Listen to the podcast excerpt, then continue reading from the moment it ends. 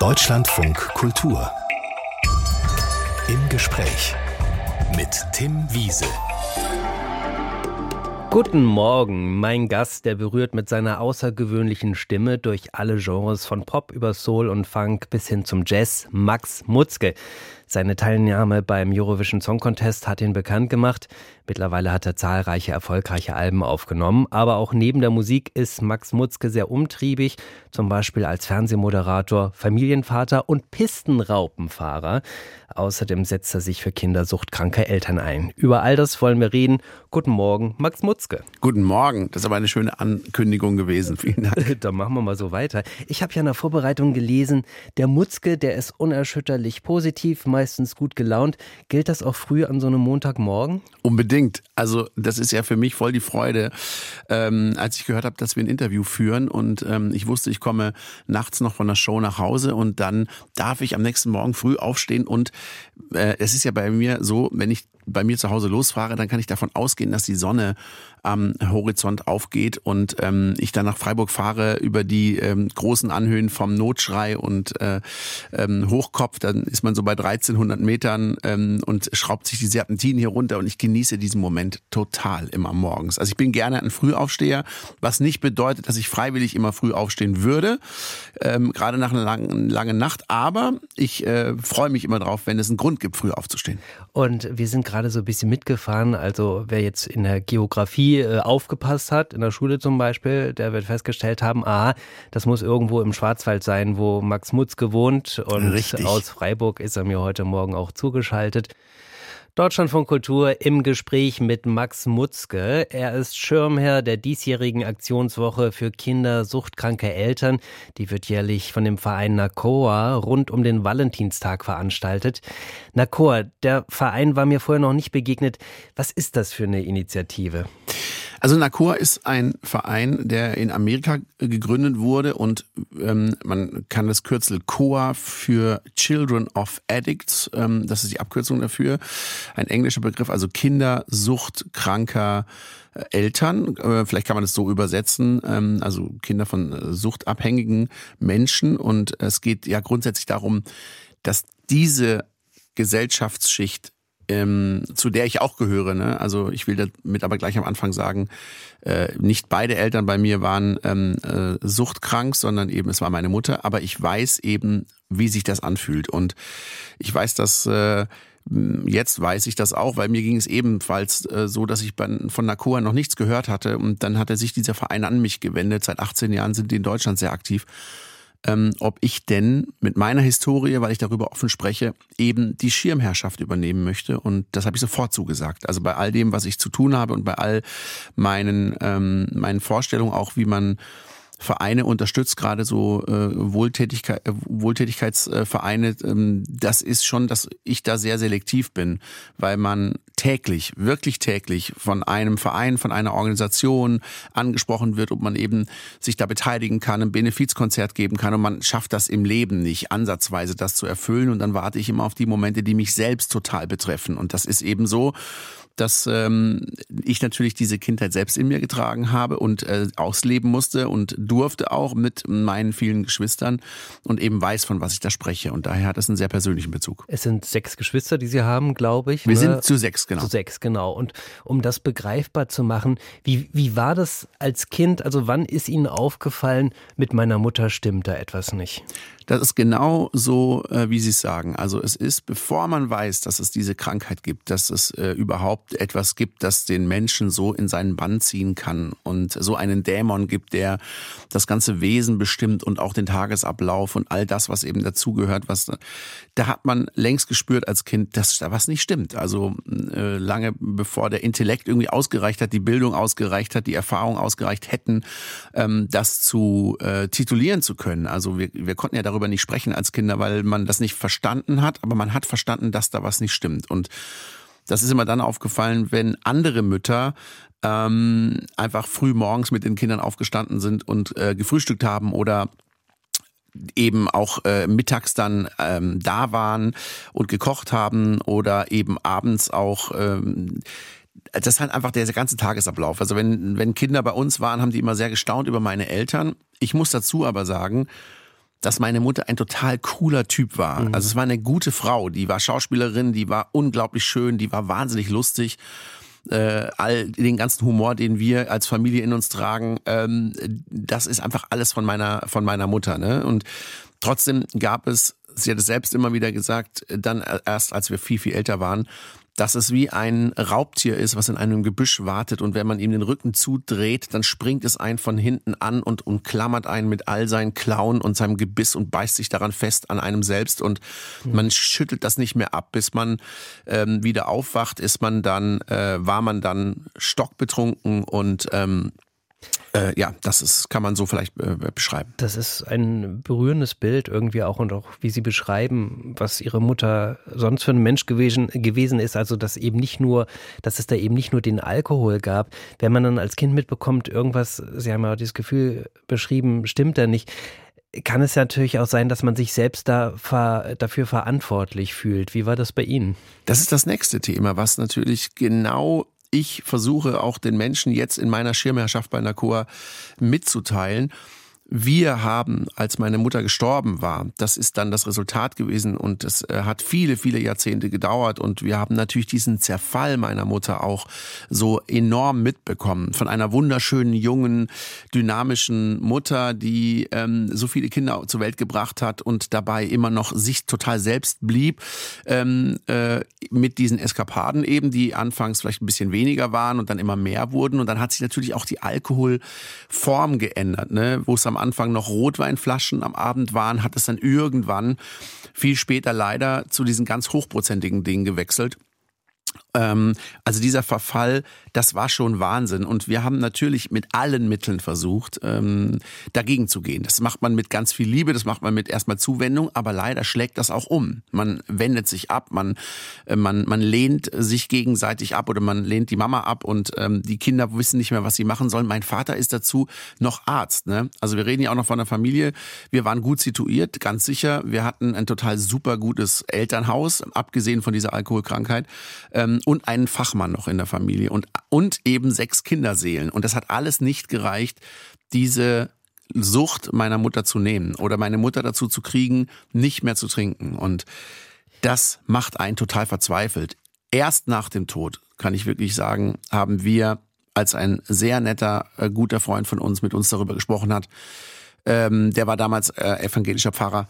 Nach dem Tod kam er unmittelbar zu uns ins Wohnzimmer und wir haben ihm stundenlang von diesem Problem erzählt und er hat eigentlich ganz zum Schluss nur gesagt, könnt ihr denn jetzt mit all dem, was ihr gemacht habt, vielleicht akzeptieren, dass es für deine Mama, für eure Mutter, für die Ehefrau keinen anderen Lebensweg gab? Und egal, was ihr gemacht habt, und vielleicht nimmt euch das das Gefühl, dass ihr in irgendeiner Form Schuld habt oder was beeinflussen hättet können. Und das ist, wie gesagt, erst möglich gewesen zu akzeptieren, ähm, nachdem sie gestorben war.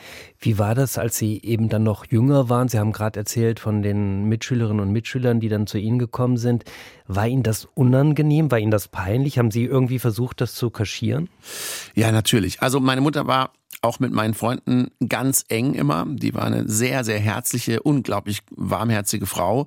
Und wenn sie nüchtern war oder eben nicht vollkommen betrunken, dann war sie fantastisch. Dann war man total stolz auf diese Frau, weil die weil der Humor von ihr so großartig war und wir als Jungs das abgefeiert haben. Und auch gerade meine ganzen Klassenkameradinnen und Kameraden sind so gerne zu uns gekommen. Unser Haus war immer voll. Das liegt so ein bisschen daran, dass wir schon so viele Kinder waren, dass wir natürlich alle in unterschiedlichen Schulen waren, unsere großen äh, Freundeskreise hatten und unser Haus immer offen stand. Wir hatten einen großen Musikproberaum, da habe ich meine ersten Anfänge mit den jüngsten Jahren gemacht als Schlagzeuger und ähm, auch ganz früh als Sänger und dann auch eine Band gegründet. Das heißt, unser Haus war immer kunterbunt voll mit Schauspielerinnen und Schauspielern, mit Ärztekolleginnen von meinem Vater, mit Patienten und Patientinnen und so.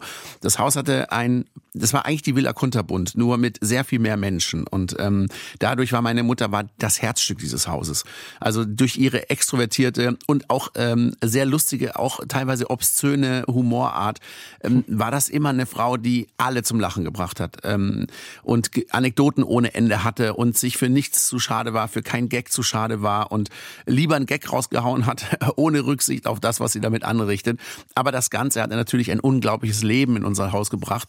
Und deswegen mochten die ähm, Menschen meine Mutter extrem. Allerdings gab es natürlich die Momente, und das wird ganz vielen Menschen eben auch so gehen, Alkoholikerinnen, Alkoholiker sind enorm gut in der Lage, all das zu ver, ver, ähm, verschleiern im Alltag. Und ähm, aber wie es eben nun mal ist, auch als erwachsener Mensch lernt man kennen, dass Menschen sich, sobald die Tür zugeht, ganz, ganz anders verhalten. Und wie oft haben wir schon Paare gesehen, ähm, die ganz glücklich wirkten und dann hat man die noch am Mittwoch gesehen und am Samstag hört man, die haben sich getrennt und dann hört man später, ja, die hatten die zwei letzten zwei Jahre war eine Katastrophe in dieser Beziehung. Und das ist wahrscheinlich auch besonders krass nochmal als Kind auszuhalten, oder? Weil vielleicht von außen nimmt man einem das gar nicht so ab, was da so passiert oder hinter den Kulissen passiert, weil dieses Bild nach außen ein so ganz anderes ist. Vollkommen richtig. Wir haben äh, vor allem die Trauerrede. Wir hatten dann ähm, zu diesem guten Freund von uns, äh, der da eben damals die Trauerrede gehalten hat. Dieser Pfarrer, ein junger, dynamischer, guter Typ, sehr intelligenter Kerl und äh, sehr weitsichtig und alles andere als zu indoktriniert, was man ja manchmal auch haben kann. Ähm, da haben wir gesagt, dass wir die Trauerrede ganz so haben wollen, wie die Realität war. Und dann war sie genauso wie unser Leben. Die Trauerrede war ähm, dass es eben ein toller, ein lustiger, ein offenherziger Mensch war. Und dann aber wurde sehr viel auf die Schattenseiten eingegangen. Und das war uns enorm wichtig, weil die Trauergemeinde war riesig. Es waren hunderte von Menschen da, weil meine Mutter so ein beliebter Mensch war. Ähm, und die alle gesagt haben, ach Mensch, jetzt ist sie gestorben, das war so eine tolle Frau und die war ja immer richtig cool drauf. Und ähm, in der Trauerrede wurde es aber ganz anders dargestellt, nämlich so, wie unser Leben war. Also der Hauptteil dieser Trauerrede war auf diesen Schattenseiten. Und manche Leute konnten das kaum aushalten. Die sind dann zu uns gekommen und meinten dann ganz empört, was hat sich dieser äh, Pfarrer denn erlaubt? Wie konnte der so über deine Mutter sprechen? Und dann haben wir gesagt, nein, das war unser Leben und wir wollten, dass ihr das alle endlich mal versteht, was ihr hochgehalten habt und ihr immer unterstützt habt mit all eurer ähm, äh, Zuneigung meiner Mutter, die sicher super wichtig war, ne? Das ist ja ganz klar. Ähm, aber all unsere Probleme habt ihr nie ernst genommen. Ihr habt immer so gemacht, ach komm, das bisschen Alkohol, das bisschen das und so. Und das ist das, was die ganzen Kinder suchtkranker Eltern eben betrifft, dass die Eltern ein unglaublich ähm, beschöntes Bild nach außen ausstrahlen und so mit auch das ganze soziale Umfeld Umfeld ähm, täuschen. Von Lehrern angefangen über Erziehungs, ähm, äh, also Erzieherinnen, Erzieher im Kindergarten. Die Kinder leben permanent in einer ganz komischen Welt. Ich hatte das große Glück, dass mein Vater ein ganz, ganz unglaublich äh, gesunder und ähm, fitter Mensch war, der immer alles kompensiert hat. Der hat uns total aufgefangen. Wir haben alle Rituale, die für Kinder wichtig sind, trotzdem gehabt. Ne? Wir haben Weihnachten gefeiert, wir haben die Geburtstage gefeiert, wir sind in Urlaub gefahren, ähm, wir hatten unsere Abendessen zusammen, wir sind morgens mit meinem Vater immer aufgestanden zum Frühstücken. Wir hatten also auch immer dieses Mittagessen, weil mein Vater ähm, ganz früh schon eine eine alte Dame bei uns eingestellt hat, eine ganz tolle, die wie eine Oma für uns war und die fast mehr oder weniger bei uns gewohnt hat, die hat sich dann um diese ganze Logistik gekümmert, das eingekauft wurde und was zu essen am Mittag auf dem Tisch stand. Also diese Rahmenbedingungen, um eine Sicherheit zu empfinden als Kind, die wurde uns schon gegeben. Und das ist ein ganz hohes Privileg. Und das ist ja das Schlimme an der Sache, dass ich weiß, dass bei den meisten Kindern und Menschen, die in diesen Familien aufwachsen, diese Sicherheit gar nicht da ist, weil nämlich ganz oft beide Eltern suchtbelastet sind und dann eben nichts funktioniert. Oder sie sind auch vielleicht finanziell viel mittelloser, als das mein Vater damals war der sich diese Stelle leisten konnte. Eine Frau, die sich um uns kümmerte und die Wäsche machte und die Kleiderschränke aufgeräumt hat und so. Ne? Wir sind ja fünf Jungs und ein Mädchen. Da kannst du dir vorstellen, was da abgegangen ist im Schwarzwald. Natürlich, klar. Und natürlich, Kinder brauchen jemanden, der sie sieht und anders kann sich eben sowas wie ein Selbstbewusstsein gar nicht ausbilden. Max Mutzke, hier bin ich Sohn im Deutschlandfunk Kultur. Ich erinnere mich fast nicht, doch ich weiß, als Kind hab ich zu dir aufgesehen.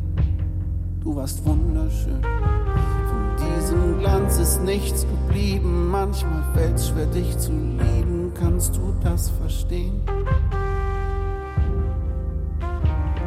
Du verpasst so viel, setzt wertvolle Zeit aufs Spiel. Ist dir das egal? Du sagst so oft, du hörst auf und ich glaub's, doch am Ende wiederholt sich alles noch einmal. Gibt so vieles, was ich kann. Ich bin Vater, ich bin Mann, doch hier bin ich so.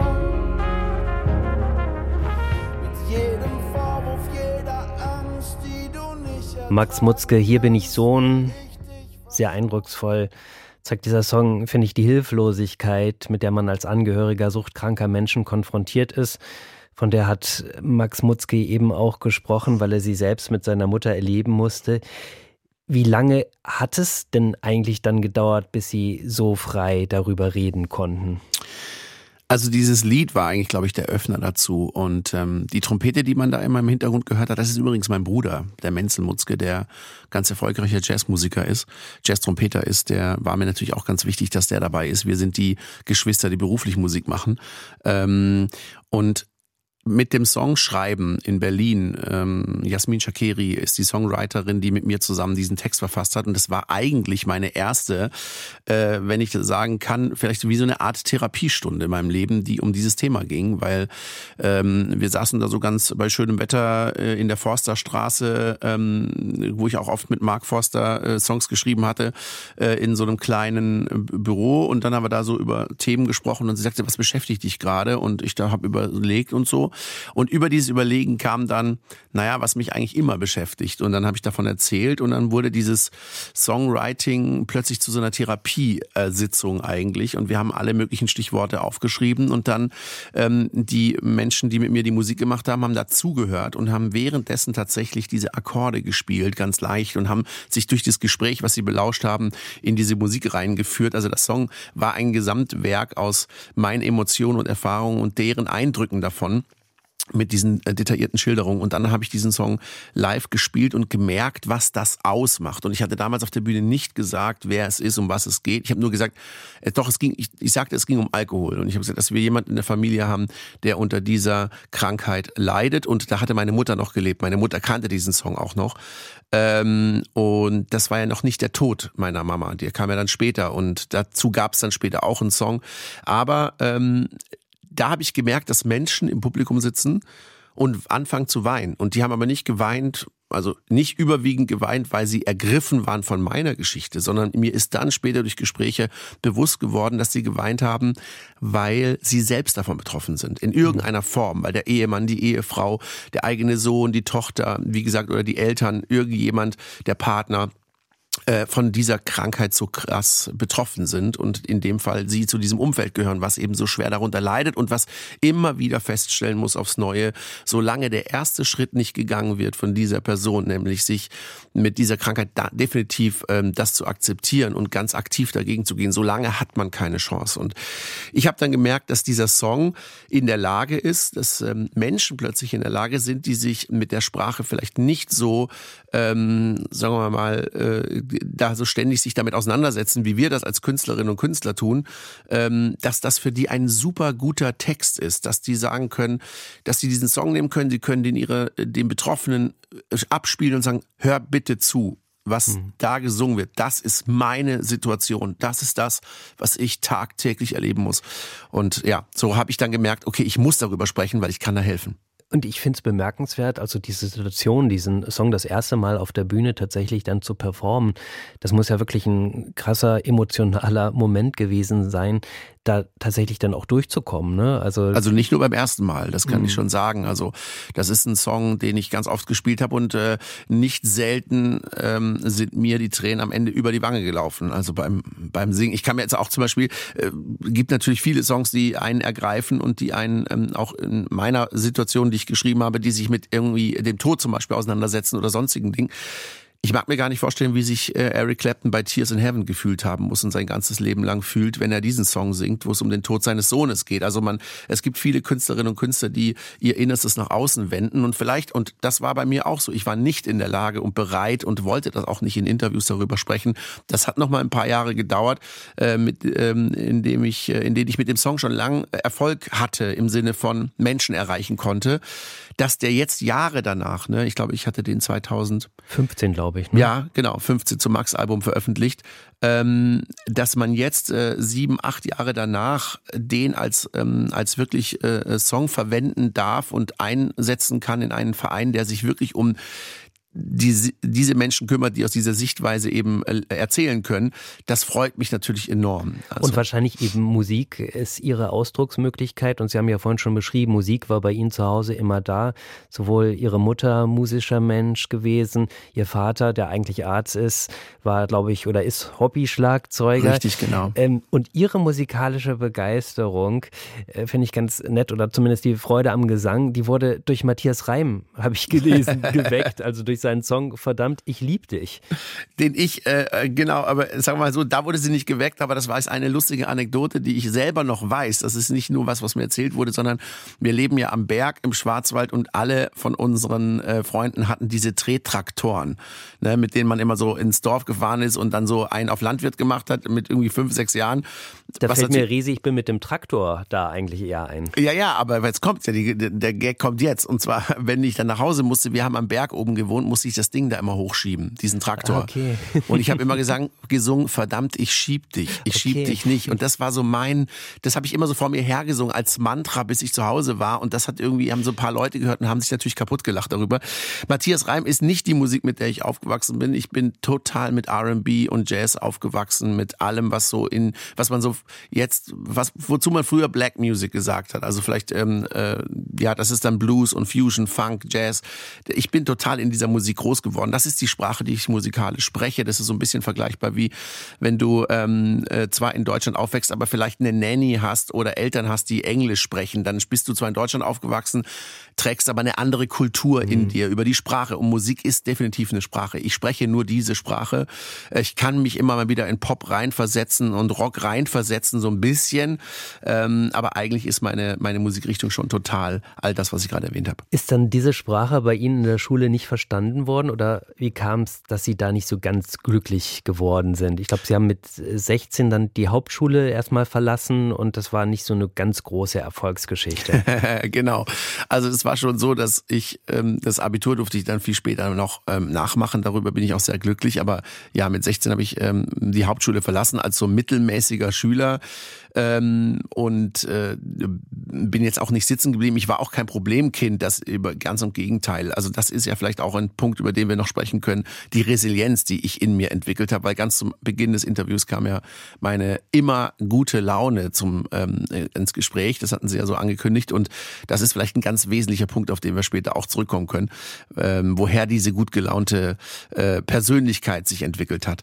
Ähm, aber in der Schule, wie gesagt, ich habe da ähm, mich so halb wohl gefühlt. Also ich konnte mit allen Lehrern gut und so, das war auch nicht das Problem.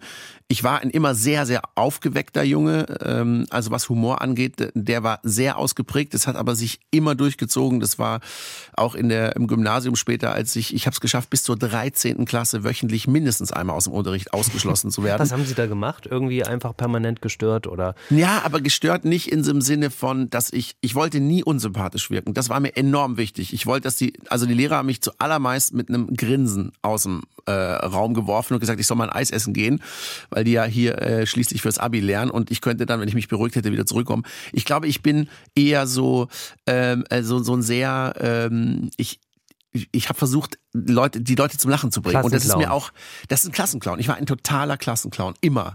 Und ich glaube, das hast so eine Mischung zwischen vielleicht so einer HDHS-Ausprägung mit dieser äh, immer guten Laune und dass man halt bei jeder Sache, die erzählt wird, noch einen lustigen Spruch erwidern muss. Ja, vielleicht aber auch, ich meine, Sie haben jetzt gerade die Resilienz angesprochen, vielleicht auch so ein Verantwortungsgefühl, ist irgendwie alles gut zu machen oder dass es sich für die anderen Menschen gut anfühlt, weil sie eben zu Hause erlebt haben, dass da immer wieder der Abgrund sich auftut und sie haben dann gedacht, sie sind dann derjenige, der da versucht, dann vielleicht für die gute Laune zu sorgen, oder? Da treffen Sie auf jeden Fall äh, den Nagel auf den Kopf. Also das ist das Thema, äh, wenn wir jetzt noch Zeit haben, spreche ich da gerne drüber. Es ist ähm, so gewesen, dass wenn ich nach Hause kam, dann habe ich meine Schulsachen in die Ecke geworfen, mir schnell meine Spielklamotten angezogen auf dem Land, äh, damit ich ähm, dreckig werden kann und bin sofort wieder rausgegangen. Also ich habe dann kurzes Mittagessen noch in mich reingefahren und dann bin ich raus, weil ich die Stimmung zu Hause einfach, da wollte ich nicht dabei sein. Ich wollte da nicht dabei sein und das heißt, ich musste mir selber äh, ich bin sehr offensiv nach vorne gegangen und habe gesagt, ich muss mir meinen Tag selber schön machen, weil das in meinem Haus nicht garantiert werden kann, dass es schön wird. Und hab dann war da sehr getrieben, um eben meine ganzen Freundinnen und Freunde alle zu besuchen. Dieses Dorf hatte knappe 200 Einwohner. Ich kannte jede Person. Ich war in jedem Haus schon drin. Wir haben überall mal äh, was zu trinken bekommen oder mal was gegessen, weil das eben so eine sehr schöne Dorfgemeinschaft war. Und es gibt diesen afrikanischen Spruch: Ein Kind wird nie nur von ähm, den ähm, Eltern erzogen. Es braucht ein ganzes Dorf dazu. Mhm. Und das ist auf dieser Nakua-Seite auch zu lesen. Das ist ein totale, ähm, äh, in meinem Fall ein total wichtiges ähm, wichtiges Ereignis in meinem Leben gewesen.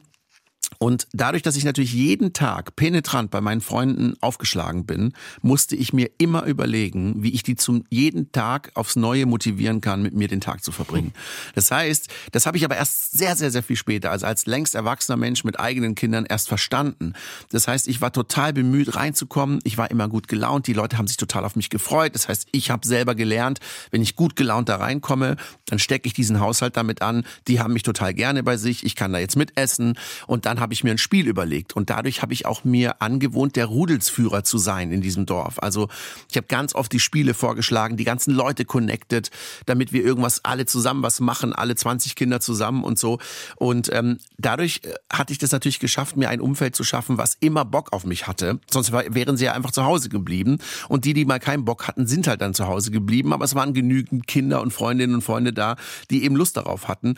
Und ich habe aber gemerkt, solange ich mich nicht melde, passiert da gar nichts. Und das ist immer noch so. Das ist tatsächlich immer noch so, dass ein großer Teil des Freundeskreises es nicht gewuppt bekommt, was zu organisieren, wenn ich nicht anrufe und sage, ey Leute, lasst mal wieder so einen Abend machen, wo wir ein Feuer machen und im Wald sitzen und Stockbrot essen. Und wahrscheinlich ruht sich halt jetzt jeder auch aus, weil er natürlich weiß, der Max, dem fällt immer was ein und der macht das schon, dass wir das alle irgendwie ein bisschen schön haben. Ne? Das ist tatsächlich so. Also das hat sich wirklich manifestiert in unserem ganzen sozialen Umfeld, dass ich so der Typ bin, der das macht. Ich bin jetzt gerade in unserer Gemeinde, wo ich äh, äh, äh, Stammtischvater geworden. Das finde ich total lustig, weil die Stammtischleute, die mitmachen, sind teilweise viel, viel älter als ich. Aber die hatten natürlich äh, alle das schon aus den Augen verloren, dass es früher mal sowas wie einen Stammtisch gab. Und ich rede davon, dass wir uns dann treffen, zwischen 10, 20 Leute.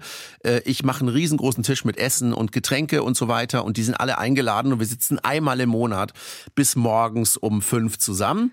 Und es ist nicht so, dass die an alle äh, betrunken aus dem Haus fallen würden. Im Gegenteil, es ist so, man sitzt so zusammen, man redet, man isst und hat es schön. Ähm, und, und das ist mir ganz wichtig so, ne? Deutschlandfunk Kultur im Gespräch mit Max Mutzke. Sieben Buchstaben standen am Anfang seiner Karriere. SSDSGPS. Stefan sucht den Grand Prix-Sieger. Das war ein Casting-Wettbewerb von Stefan Raab. Damals hat Stefan Raab nach einer Teilnehmerin oder Teilnehmer für den deutschen Vorentscheid vom Eurovision Song Contest gesucht. Wie kam es denn, dass Sie da mitgemacht haben? Ja, das ist auch eine äh, Sache gewesen, ich wurde überredet. Also ich mache mein ganzes Leben lang Musik und alle sagten immer, da gab es ja schon diverse Castingshows, ich soll da mal unbedingt mitmachen. Ich muss ja nicht gewinnen, die Leute sollten mich einfach mal wahrnehmen. Das habe ich immer abgelehnt, weil ich alles andere immer ganz furchtbar fand an Castingshows und dann tatsächlich habe ich mich irgendwann überreden lassen, da mitzumachen, habe das dann ähm, gemacht und habe ähm, gedacht, komm, wenn Stefan Raab eine äh, Castingshow macht, mit der jeden Tag eine Liveband hat, das muss, eine, es hat ein anderes äh, Format, es ist ein anderer Charakter, eine andere Tiefe, eine andere echte Musikalität und Authentizität und so weiter. Und dann habe ich da mitgemacht und das hat sich gelohnt. Ja, das ist ganz groß geworden. Sie haben tatsächlich dann Platz 8 beim Eurovision Song Contest gemacht, waren, glaube ich, gerade mal 23 Jahre alt. Ne? Wie mhm. war das dann plötzlich in diese Showwelt einzutauchen? Also Musik haben Sie ja gerade beschrieben, das war Ihre Welt, aber die diese Showwelt ist ja dann noch mal ein bisschen anders. Also Sie meinen aus dem Schwarzwald ins Farbfernsehen. Genau so. Ja, so war es auch. Äh, von einem Moment auf den anderen plötzlich aus einer Region ähm, zu, zu, durchzustarten, die wirklich damit nicht in Berührung kommt, wirklich fast zu keiner Zeit. Ähm, und das war was ganz Besonderes. Und auch äh, die Kulissen mal zu sehen. Natürlich, das ist alles. Ich hatte gerade noch mein Abitur nebenher am Laufen, was ja nach dem Compris dann noch die Klausuren von mir abverlangte und so weiter. Wie hat das funktioniert? Also als kurze Zwischen Zwischenfrage, Abitur zu machen und dann irgendwie einen Auftritt nach dem anderen zu absolvieren und dann noch so große Fernseh Fernsehshows zu bestreiten? Ich war ja über 18, ich war nicht mehr schulpflichtig, das heißt, die Schule hätte mich auch jederzeit von der Schule werfen können. Die haben das ja auch angedroht und haben gesagt, hey, was hast du denn eigentlich jetzt vor? Und ich habe denen aber glaubhaft versichert, ey, ich weiß, wie es ist, mit Hauptschulabschluss zu arbeiten als Musiker. Zwei Jahre habe ich das ja gemacht, von 16 bis 18 und dann, wie gesagt, über die Realschule die, ähm, das Abitur nachgeholt.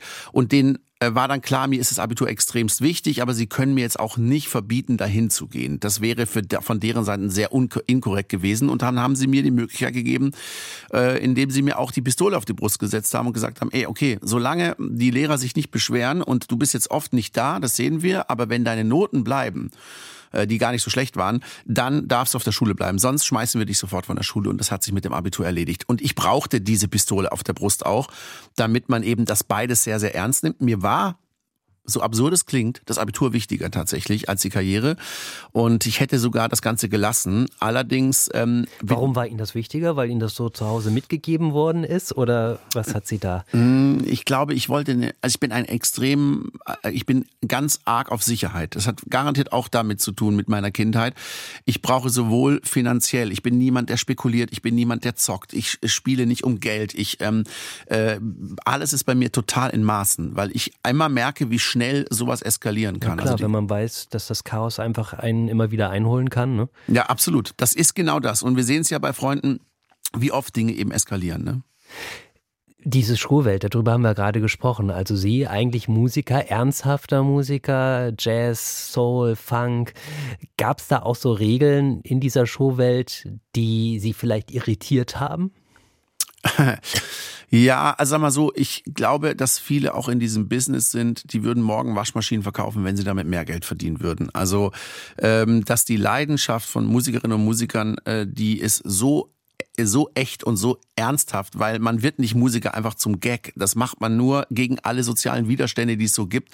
Äh, wenn man ein hohes Talent in sich trägt und ein hohes Ausdauervermögen mitnimmt und auch viel Glück hat. Aber das System drumherum sind halt dann doch auch viele Geschäftsleute und viele Dinge funktionieren nicht so, wie ich es äh, gut finde und viele Dinge auch gerade in unserem Business sind nicht cool, muss ich schon sagen. Also äh, da gibt's viele Themen. Da könnte man eine andere Sendung darüber machen. Sie haben gerade diesen Wunsch nach Sicherheit angesprochen. Sie waren dann super erfolgreich, klar, Eurovision Song Contest, größte europäische Bühne, haben dann auch erfolgreich zwei Alben aufgenommen. Trotzdem hatten Sie mit 25 sowas wie Existenzängste. Wo kamen die denn her? Ich glaube, die kam aus einer Wirtschaft, wirtschaftlichen Situation. Wir hatten ähm, äh, in unserer Familie auch eine Zeit, ähm, die uns wirtschaftlich total an die Wand gedrückt hatte durch verschiedene Umstände. Das wäre jetzt fast zu umfangreich.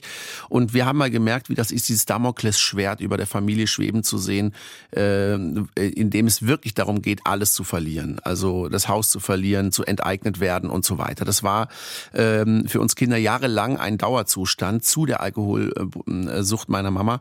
Und ich habe dann ähm, gemerkt, dass ich in die Situation niemals reinkommen möchte. Ich möchte eine, immer eine absolute Sicherheit haben, dass das um mich herum funktioniert. Und ich glaube, deswegen ziehe ich auch überall die Fäden. Ne? Also sowohl mit Freunden und im Freundeskreis, dass wir eben äh, zusammenkommen, dass es safe ist, dass es warm im Haus ist, dass man ähm, ja, dass wir einfach ein, ein Safe Space für meine Kinder haben. Das ist mir enorm wichtig. Und da bin ich äh, immer total hinterher.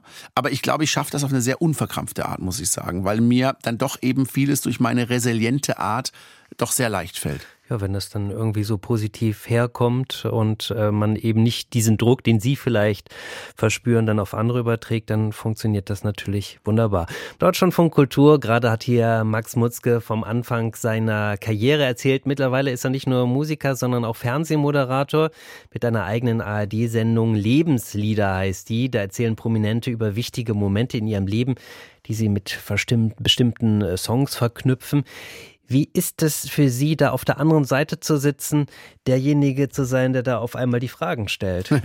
Ich bin ja eine totale, also wenn ich ums, ums Antworten geht, eine totale Labertasche. Ne? Ich liebe es, ausführlich zu äh, antworten. Ist mir gar nicht aufgefallen. Ach Quatsch.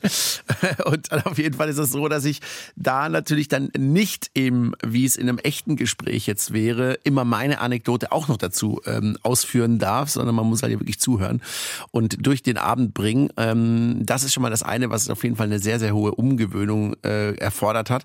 Allerdings der Spagat eben zuzuhören und auch bei tragischen Geschichten zuzuhören, bei bewegenden Geschichten und dann selbst von dieser Zuhörerrolle in diese eigentlich fast schon narzisstische ähm, äh, Performance-Ebene zu gehen. Das ist das, was eigentlich psychologisch für mich den größten Spagat darstellt. Also ich halte mich zurück, ich höre zu, es wird total bewegend und dann sage ich, und jetzt singe ich ein Lied, zum Beispiel zu dem Thema die Krankheit deiner deiner Mutter oder so, ne? Und dann steht man auf und singt plötzlich ein Lied und dann ist es ja eine sehr egozentrische Rolle, die man plötzlich einnimmt. Und Wobei das ist ihr ja oft auch zusammen singt, ne? Also es ist ja nicht äh, nur so, dass Sie da auf der Bühne stehen, sondern die Gäste oft dann auch mit einstimmen. Das ist richtig. Also wenn das geht und die Leute Lust dazu haben, das mitzumachen, dann äh, umso schöner, weil es dann natürlich nochmal sehr viel authentischer wird. Und man bekommt auch so ein gutes Gefühl dafür, wie wichtig Ihnen eigentlich Begegnungen sind. Ich glaube auch, um so Perspektivwechsel zu ermöglichen, für Offenheit einzutreten, das hat wahrscheinlich auch mit Ihrer Geschichte zu tun, oder? Ja, ich glaube, dass ähm, das ist ja äh, bei uns wahrscheinlich schon so gewesen, dass wir sehr schnell gedeutet haben, wie die Stimmung ist. Wir brauchten eine sehr sensible Antenne, um zu spüren, wie weit können wir heute gehen. Ist es alles total entspannt zu Hause oder nicht? Und auch bei meinen Freunden musste ich natürlich enorm sensibel sein, um zu gucken, dass ich denen auch nicht auf die Nerven gehe. Ne? Ich wollte auch niemanden nerven, aber äh, ich hatte, glaube ich, ein ähm, instinktiv ein sehr gutes Gespür entwickelt für das Gegenüber. Also man spricht ja da so von so einer Empathie.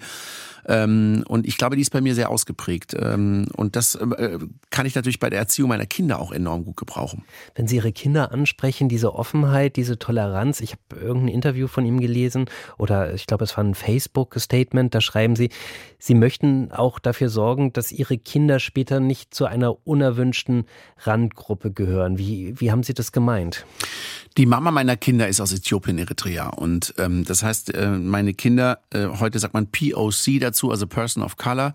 Ähm, also die haben eine, eine Hautfarbe, die dann eben dunkler ist als jetzt meine Hautfarbe. Nicht ganz so dunkel wie die Mama, aber doch, man sieht, dass da auf jeden Fall ähm, verschiedene Ethnien zusammenkommen. Und ich wollte dafür sorgen, immer schon, weil das Thema Rassismus bei uns in der Familie ganz früh auftauchte, ne, durch Erfahrungen und so weiter, ähm, immer für Toleranz sorgen. Und das machen wir bei jedem Konzert, dass ich immer darauf hinweise, dass die Musik, die wir gerade spielen, die wir genießen, das Essen, was wir auf der Straße zu uns nehmen, die Kleider, die wir tragen und so weiter, dass das alles nicht nur aus Deutschland kommt, im Großen und Ganzen sogar zu 90 Prozent aus dem Ausland. Und dass viele, dass man nicht verstehen kann, dass eben die Kulturen hinter diesen ganzen Produkten und der Leidenschaft und so weiter, dass das so abgelehnt werden kann von Menschen. Und das ist eine Achtsamkeit, die ich eigentlich zu jeder Zeit in jedem Gespräch und auch in je, auf jedem Konzert äh, unbedingt ähm, immer wecken möchte, nämlich dass wir tolerant miteinander umgehen und offen sind. Und diese Offenheit, diese Toleranz, funktioniert das auch im Schwarzwald gut?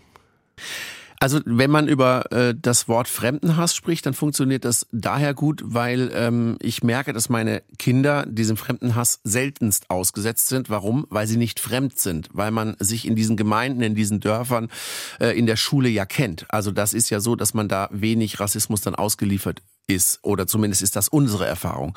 Aber wenn meine Kinder ähm, dann plötzlich mal woanders sind, mit Freunden unterwegs sind, wo man sie nicht kennt, dann kommen eben die Dinge schon. Das heißt, solange ich in meinem Safe Space bin, die Menschen uns mögen, passiert dann nichts. Aber umgekehrt ähm, kann das dann doch mal ganz schnell woanders hinlaufen, wenn man eben fremd ist.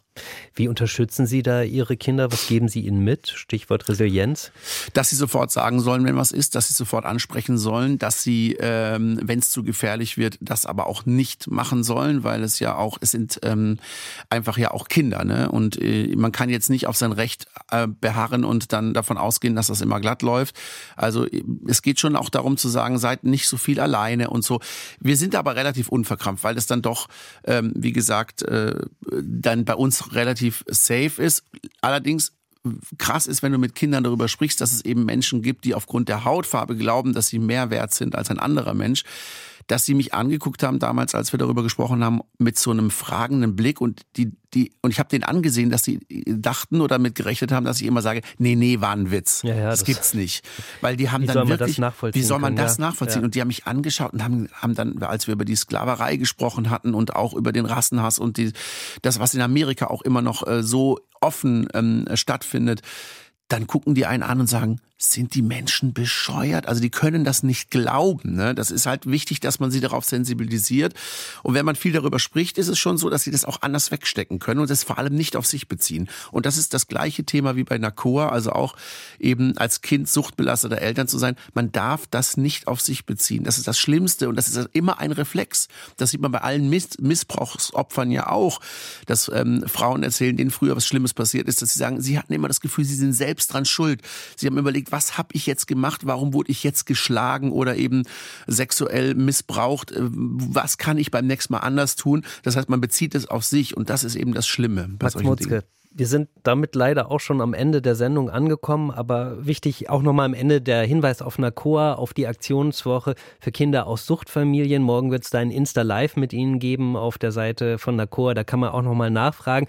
Ich wollte eigentlich auch drüber reden, dass Sie Pistenraupenfahrer sind. Schaffen wir jetzt leider nicht mehr, aber wir haben schon mitgekriegt, äh, Max Mutzke macht viel in seiner Community und sitzt natürlich ab und zu auch auf der Piste, was heißt natürlich, aber er sitzt auch ab und zu auf der Pistenraupe so und räumt da den Schnee weg.